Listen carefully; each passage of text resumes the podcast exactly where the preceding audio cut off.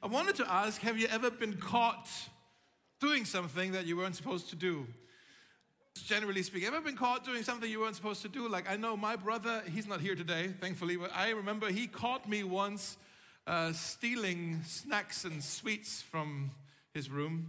Uh, my mother also caught me once stealing a whole handful of gummy bears. I thought she went to the shops and she didn't, and she was standing in front of me like, oh, oh how do I get out? It's so embarrassing when that happens, when you're caught.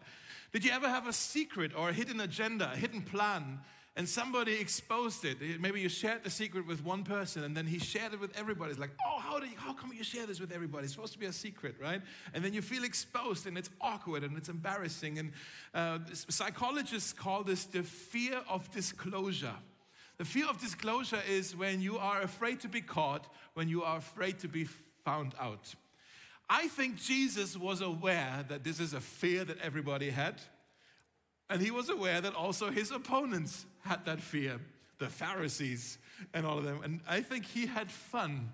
I think he had fun exposing their hidden agenda to the public through a parable that he told. We are in uh, a series, as Daniel was saying, through the book of uh, the, the, the Gospel of Mark, and we call it All Eyes on Jesus. And today we are going to be in chapter 12, where Jesus head on uh, confronts his opponents. Jesus had all kinds of people, there were all kinds of groups of people that actually were really triggered by Jesus. They, they didn't like Jesus, they were. Um, they were jealous of his popularity. They disagreed with what he was teaching and doing. And also, they were afraid of his influence. Uh, they're all listed. There are different groups of people. There's the Pharisees, there are the Sadducees, there are scribes, there are the Herodians. The interesting thing is in chapter 12, they're all kind of coming together and the heat is on, okay? It's now a few days before Jesus is going to be arrested in the story in Jerusalem. Last week we looked at how Jesus arrived in Jerusalem and now he's confronting these people in power. The interesting thing is that these groups actually on all other topics, they didn't see eye to eye with each other. Some of them, they actually hated each other. The Pharisees, for example, they were more the conservative purity, moral purity party. And then there were the Herodians, they were the ones who got power from the Romans. They were very secular. Also, Herod, you know, when Jesus was born, he, he had all the babies killed under two years old. Like they, they were the baby murderers. Okay, that, that's where the Herodians and, and these the Pharisees and the Herodians they hated one another because the, Hero, the Pharisees were saying the Herodians, you guys are compromisers. But here, even though they hated each other, they hated Jesus more than they hated one another, and so it's kind of like a bipartisan effort. They team up together to confront Jesus and to get to Jesus, ultimately with the plan to kill Jesus, which they had accomplished, as you know the story, right? So here is this confrontation, and Jesus, in this confrontation, he, he tells a story, a parable, as he often did, and this parable is quite exposing. He's, he's, uh, he's um, bringing to light their hidden agenda. Okay?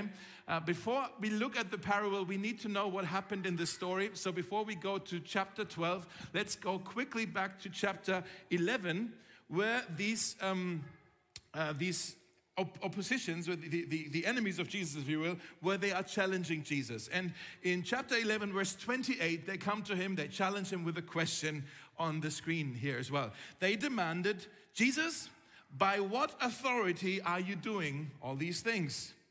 Who gave you the right to do them? In other words, they were saying, Jesus, you just arrived here in Jerusalem. You are a new player in town. Who sent you? Who commissioned you? Who gave you this authority? That's a fair question, you might think. And ultimately, any, any other rabbi, the, the expected answer would be that you kind of pull out your CV. here are my degrees, here are my credentials, here is the rabbi that I was taught by and that I studied under. Here is all the scriptures that I memorized. I'm reciting them to you. And kind of the more quotes you can point to, the more sources you can point to, the more authority you can claim back then, okay? It's kind of like, you know, the, the, more sources you have, the more authority you have. So it's kind of like uh, university today. it's all about the modern, academia, it's all about the art of uh, quoting other sources.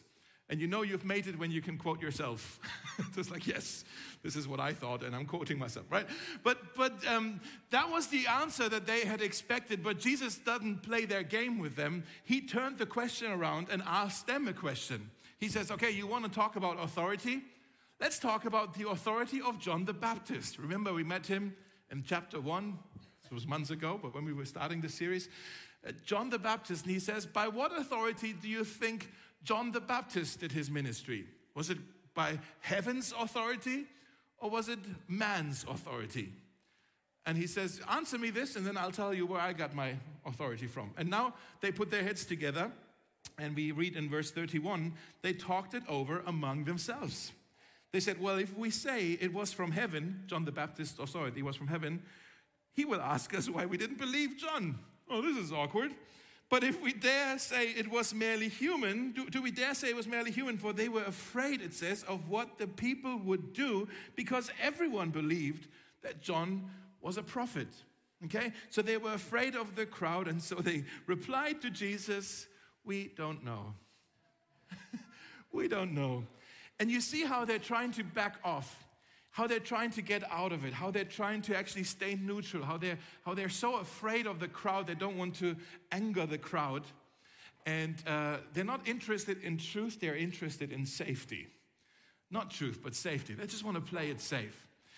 But this kind of um, spineless neutrality doesn't go well with Jesus because Jesus knows they are not neutral. So now he goes on the offense, uh, offensive. He, he goes to attack them. He goes after them. He wants to ambush them. He wants to confront them. He wants to expose their hidden agenda. And that's why he tells this parable that we're going to look at today. And it's a weird one, okay? This is one of those parables that doesn't really have a happy end because everyone's dead at the end okay?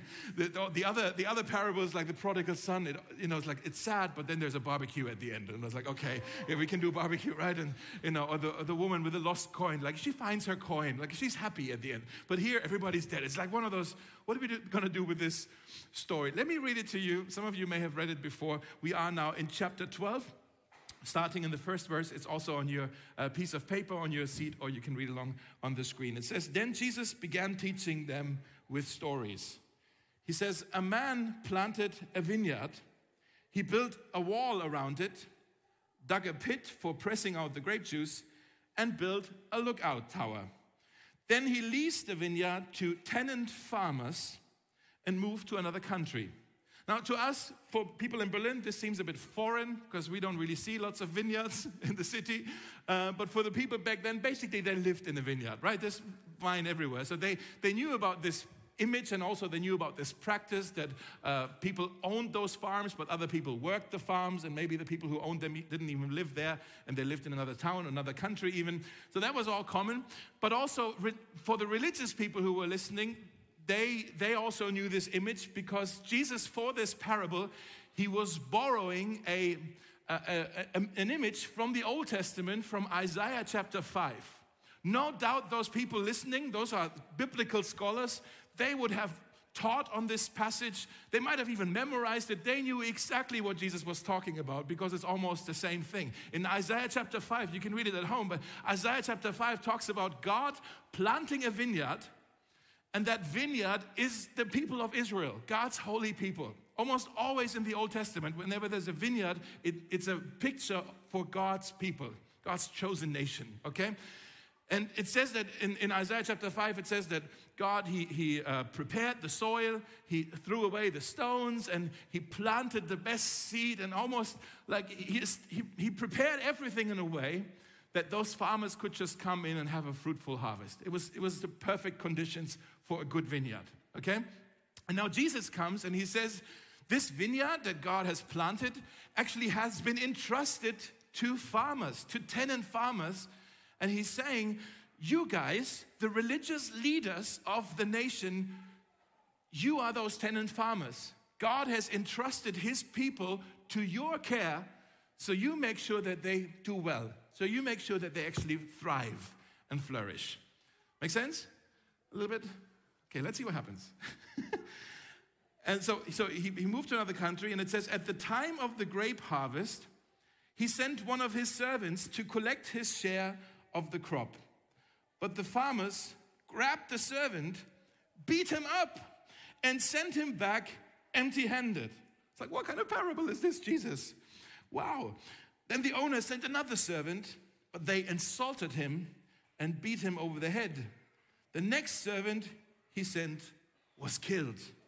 Others he sent were either beaten or killed until there was only one left to send. It was his son whom he dearly loved. The owner finally sent him, thinking, Surely they will respect my son. But the tenant farmers said to one another, Here comes the heir to his estate. Let's kill him and get the estate for ourselves. So they grabbed him, the son, and they murdered him and threw his body out of the vineyard. And now Jesus asked this question What do you suppose the owner of the vineyard will do? I'll tell you what he will do. He will come and kill those farmers and lease the vineyard to others. And then he says, Didn't you ever read the scriptures? Guys, that's just a slap in the face for those people who claim to know their Bibles. Like they, they were the scholar, they memorized the Bible, right? For them to be Pharisees, they actually had to quote the entire thing.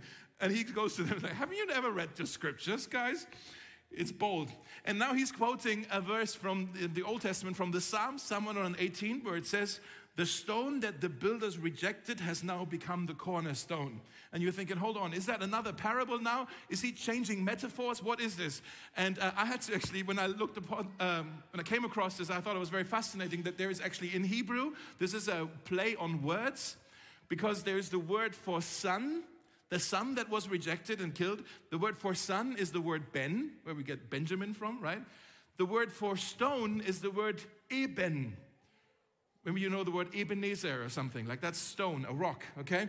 So Jesus is actually playing on the words here. Hey, you threw away the son, you threw away the stone, the son that the builders rejected, the stone that the builders, see what's happening? The stone that the builders rejected, he has become the cornerstone. You read that scripture, haven't you?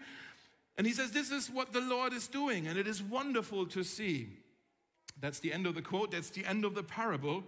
And then it just says the religious leaders wanted to arrest Jesus because they realized he was telling the story against them. They were the wicked farmers. But also, again, they were afraid of the crowd. Again, they wanted safety more than truth. Afraid of the crowd, so they left him and went away. Weird, isn't it? Weird story. There's been a murder in the vineyard, guys. A body had been found outside on the other side of the hedge. And this murder is actually revealing to us some shocking truths that I want to talk to you uh, today about. This, this, this parable is maybe the most confrontational parable that Jesus shared.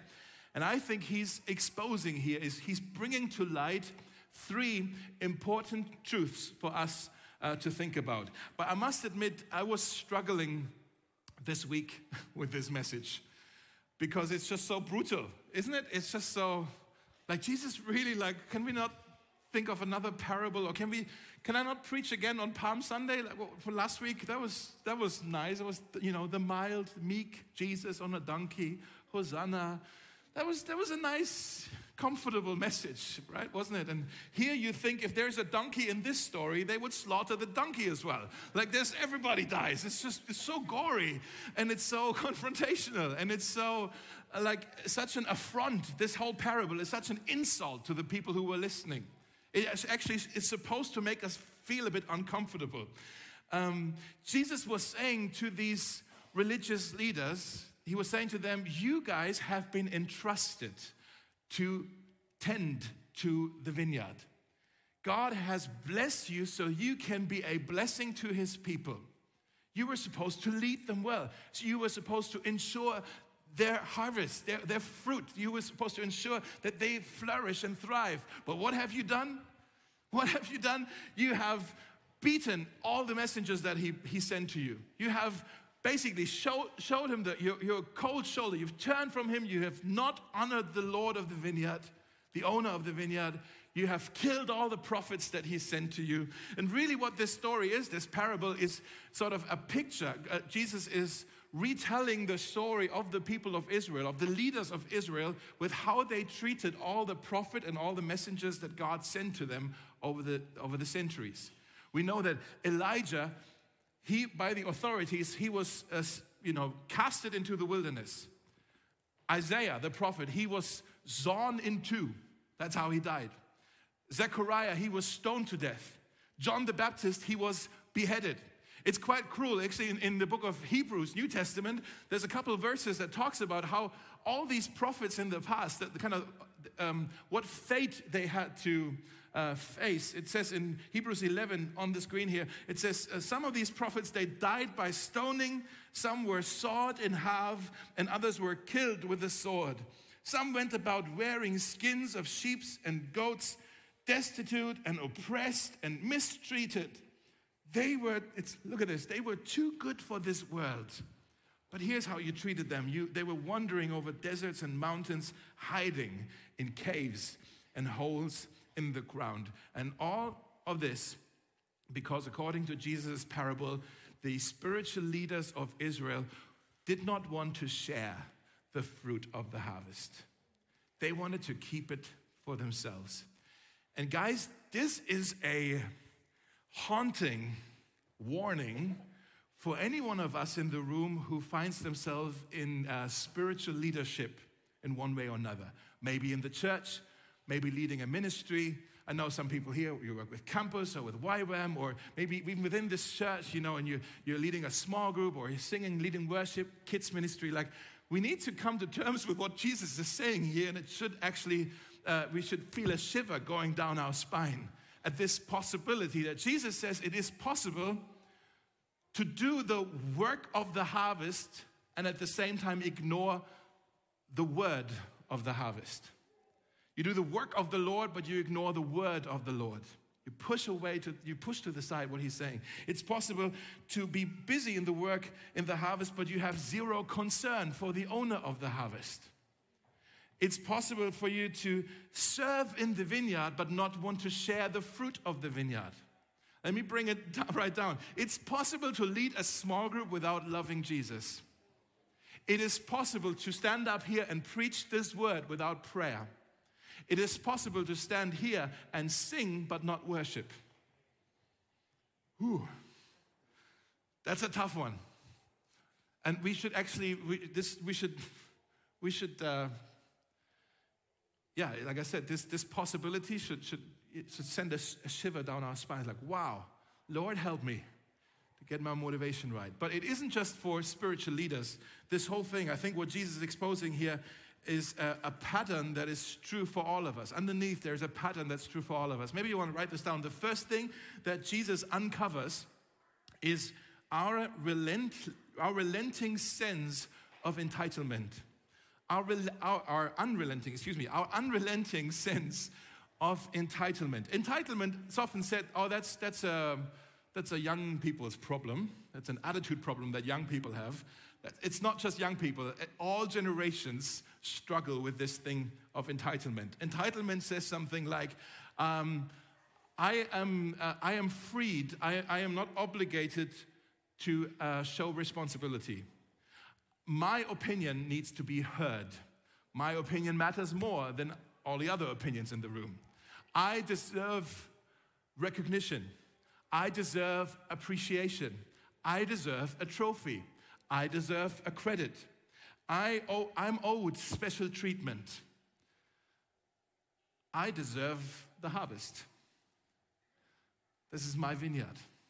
That's entitlement. Like you're kind of like, oh, this, I want this to be mine. Let's remember the farmers here in this story, they were hired by the owner to, to just work the harvest, to, to work in the vineyard. But instead, they acted as if the whole thing belonged to them. In verse 7, it says, Let's kill the son, and then we'll have the whole estate, we'll have the whole estate to ourselves. They were acting, here's what it is they were acting like owners, but they've been called to be stewards. They acted like owners, even though they were called to be stewards.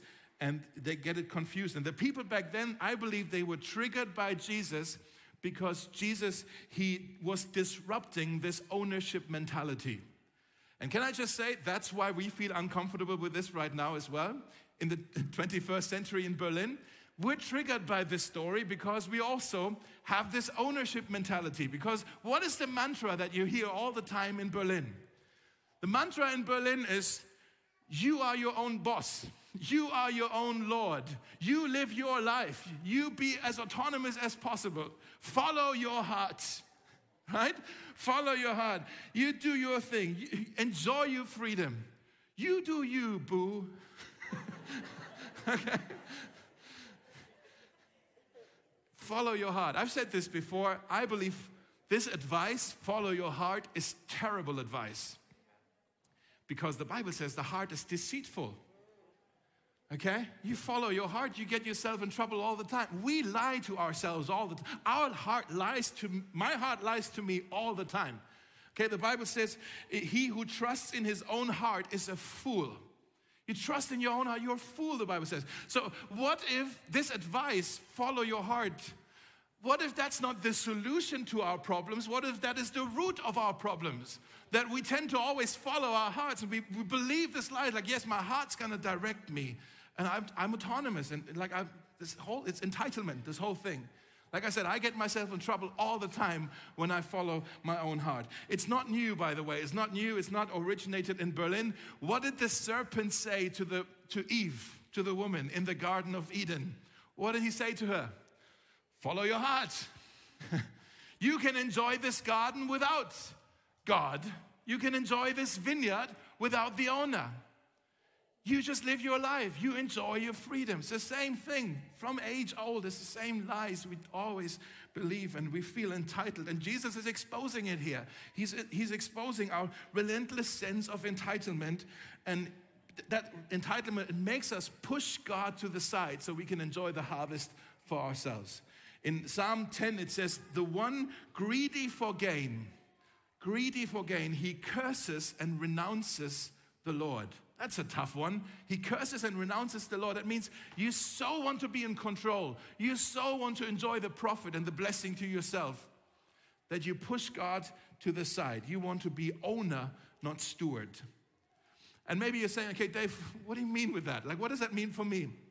I want you to think about everything that God has entrusted to you. So think about it. There's a whole list of things that God has entrusted to you your gifts, your time, your energy, your health, your money, your influence, your creativity, your relationships, your connections, your opportunities, the open doors, your ministry all of these things are entrusted to you. Now, here's a good question for you to ask If God takes it away from, from you tomorrow, are you okay? If not, you found identity in it. And if you found identity in it, you will protect it. You will guard it. You will mark the territory around it you will say, This is yours. And anybody who comes and you perceive that person as a threat to that thing that become your identity, uh, identity, you will push him to the side. You will consider murder if he doesn't go. Right? That's that's how that's how protective we are of the things that we think they keep us alive. And here's the thing you, these things, your, your time, your influence, your, your relationships, your, your creativity, all of these things, they don't belong to you, guys. You don't own them, you get to be a steward of these things so that you can bear much fruit to bless the vineyard, to bless the people of God. Okay? Now, I know you're thinking, this is a weird Sunday to be in church. We already prayed for Ukraine, we just talk about pornography, and now this is really uncomfortable message by Dave. This is very, very depressing today to be in church. And maybe you say, I'm just gonna go home then and listen to Billie Eilish and be depressed for the rest of the Sunday. Like, oh my goodness. well, here's the thing um, Jesus did not just tell this story to make us feel uncomfortable. There is an uncomfortable side to this, uh, how he unmasked our sense of entitlement, but he is also revealing some beautiful things here about God. So let's keep digging in the story. The second thing that Jesus uncovers is God's unwavering attempts of persuade, per, I can't say that, pers, persuasion? Per, close enough? Persuasion. Thank you. Hey, so God's unwavering attempts to persuade us. Okay, persuasion. I can say persuasion. that's what it was. Yeah. Okay. That's the second thing that Jesus is uncovering. And basically, what I'm saying is the darker the darkness is in our hearts, our sense of entitlement and ownership, the darker that darkness is, the, the brighter his light actually comes and shines into our darkness. That's the beautiful thing. Now, in this story, I think what's so fascinating is that even though the farmers, the tenant farmers, they rebelled, they rejected, they resisted, they beat up the messengers, they killed some of the messengers, even though they did all that, God kept on sending messenger after messenger, servant after servant. He just would not give up on them. He just, he just kept sending them, he kept pursuing them, he kept going after them, and that is unexpected. Because if I were the owner of that vineyard, and I would send one of my servants to bring in the percentage of the harvest that is rightfully mine, and he comes back beaten up and bruised and like, oh, they beat me up, and he comes back, as it says, empty handed, what would I do? What would you do? We would call some of our guys, wouldn't we? We'd say, bring your weapons, we're gonna go clean house. We're gonna, we're gonna kick these guys out and start over with better tenants because clearly they don't know what they're doing. That's how we would respond. What is God doing? He kept sending another one, kept sending another one. He kept going after them. And Jesus, what he's doing here, he's, he's describing a God who just would not give up on us. A God who doesn't take no for an answer. A God who uh, bends over backwards just to get to us. A God who's unbelievably committed, not just to the vineyard, but also to the farmers of the vineyard. And he, he has a love that will not let go. And only after every possible path of grace has been exhausted, he lets them face the consequences. There is judgment in this story. Yes, there is. At the end, they actually get killed. There is judgment that's coming but not until the owner does everything in his power to try to reach them, to try to get to them, to try to call them to repentance, to turn their ways. And then the last final attempt that he has is it says the owner sends his beloved son, thinking, surely they will listen to him. In 1 John chapter 4, it says, In this, the love of God was made manifest among us. You see that on the screen?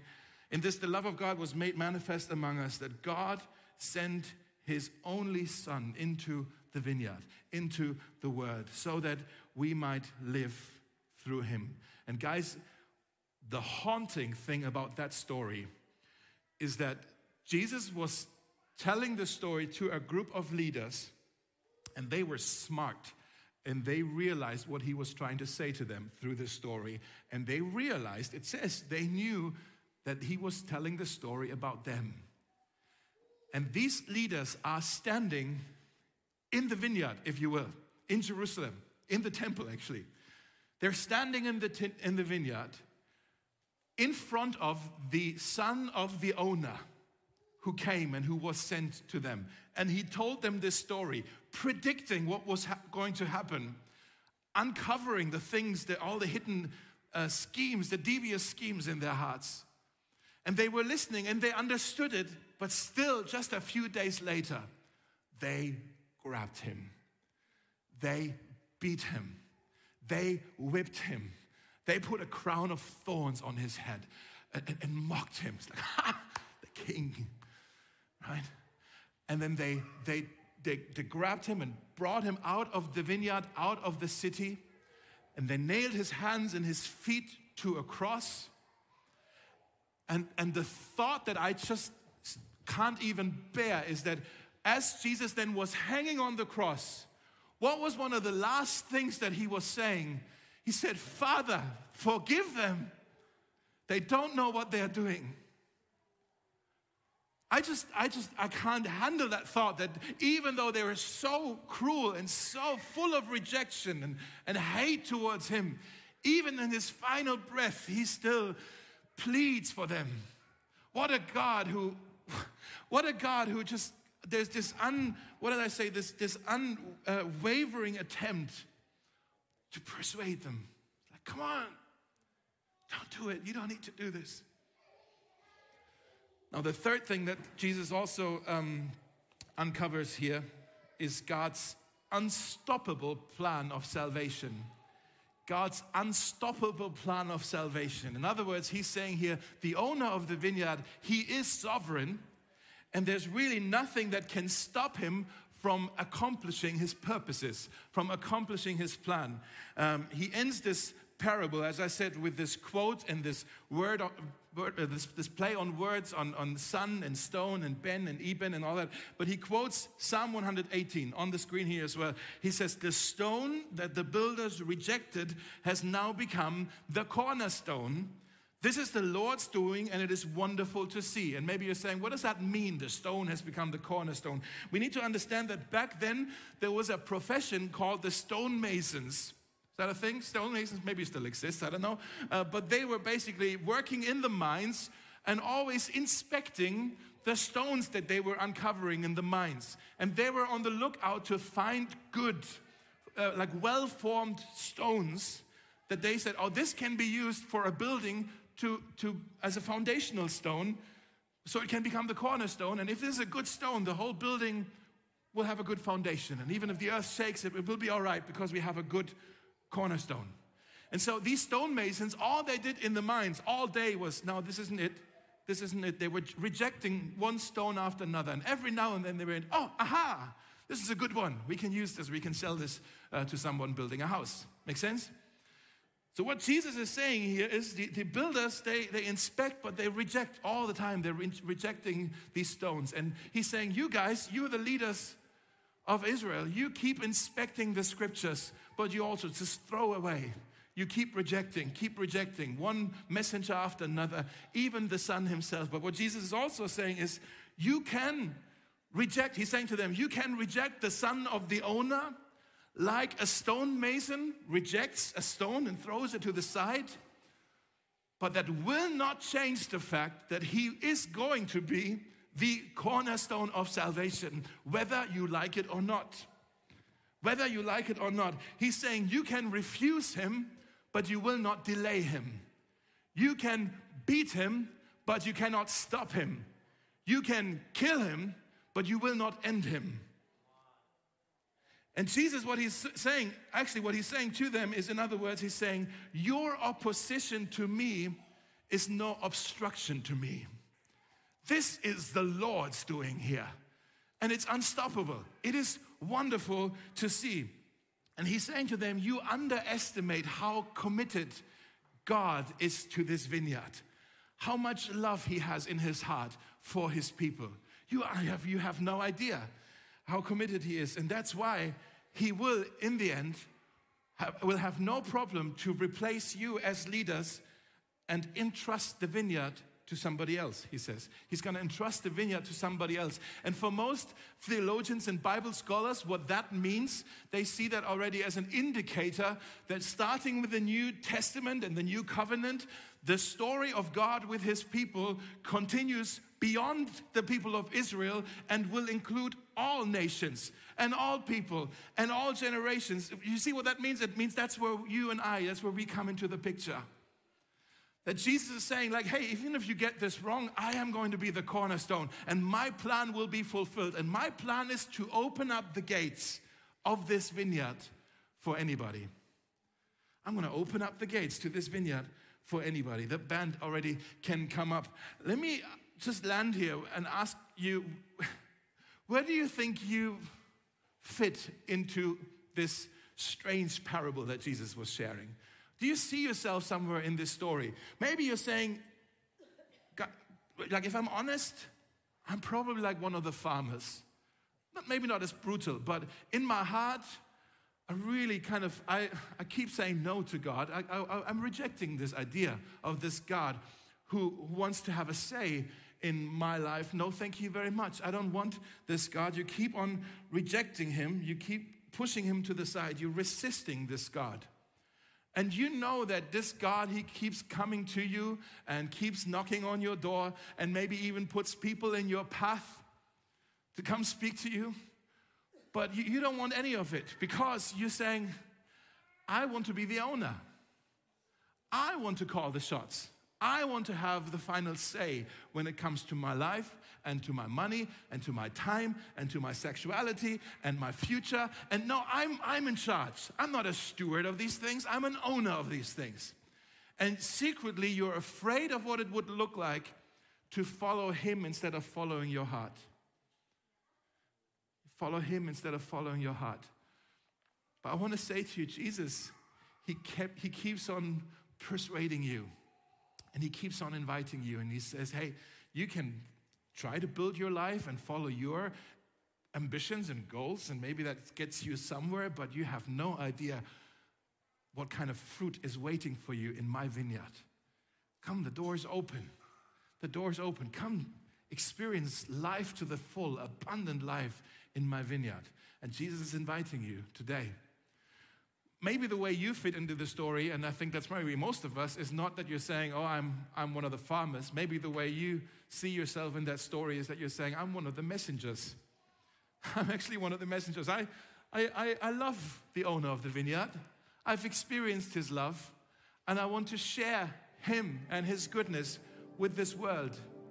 But there are some people, maybe you have someone in your, in your, in your mind right now, there's some people in our lives, maybe a, a family member, a roommate, a co worker, someone at your university, a neighbor, wherever, someone in your life where you say, I keep on coming to them and I keep on going after them and I keep on knocking at their door and I keep on sharing the, my story with them or the gospel with them. I'm trying to encourage them, show them my love practically, keep on inviting them to church. But again and again and again, it's like I'm speaking to a wall. They just say, No, not interested. Want to be my old owner. I'm not interested. And that can be frustrating, right? and it can be really hard and you can identify with the pain and the shame of the messengers in this story who go home back to the owner bruised and disappointed and frustrated it's like yes you, you've tasted this frustration like god i've tried they said no again they said no again and you feel like you want to give up but you know what i think this, the, the point of this story what jesus is trying to say to us here is is no matter how far you run from God, God keeps running after you. And that is true for the person that you're praying for, for the person that you care for in your life. No matter how far he has run from God, God keeps running after them. Psalm 23, the last verses says, Surely goodness and mercy will follow me all the days of my life. You look what that literally says is surely goodness and mercy will chase after me. There's no escape. His goodness, His mercy will chase after them all the days of their lives. That's how committed God is to them, and He calls us to do the same. So don't give up on that person. Keep on pointing them to the open door, that open gate of the vineyard. Let me pray for you, and then we'll sing. God, we thank you so much for this uh, story that is actually a bit difficult to read and, uh, yeah, just uncomfortable to read because it's gory and and quite exposing. And it's exposing some things about us that are, um, yeah, we need to just come to terms with how, how much there is a sense of entitlement uh, deep within us, this, this pattern of entitlement that we just much more prefer to be owners instead of stewards.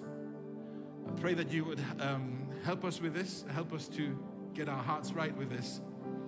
Thank you for the other two things that this story also uncovers is that that you keep on persuading us and you don't give up on us. And Jesus, even on the cross, you prayed for those who executed you. What a God you are. That you're, you're that committed and invested in us. And thank you also, we worship you for it, that you are sovereign God and that your plan of salvation is unstoppable, that what you purpose to do will come to pass. Um, thank you that, that there's this, this, victory in this uh, that should make us confident.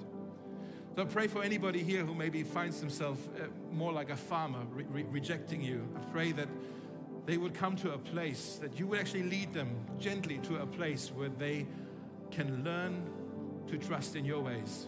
They don't have to fear them. There, there's, there's a whole um, much fuller life waiting for them there. And I pray for those of us who feel like the messengers, who, who feel frustrated, with uh, how we may want to share your love with our friends, and it's, it's just, we, we just get a lot of rejection for it. Uh, Lord, I pray that you, you will help us to not give up, to get re- creative about it and find new ways and uh, give us your heart, give us your love for the people in our lives uh, so we can keep pursuing them.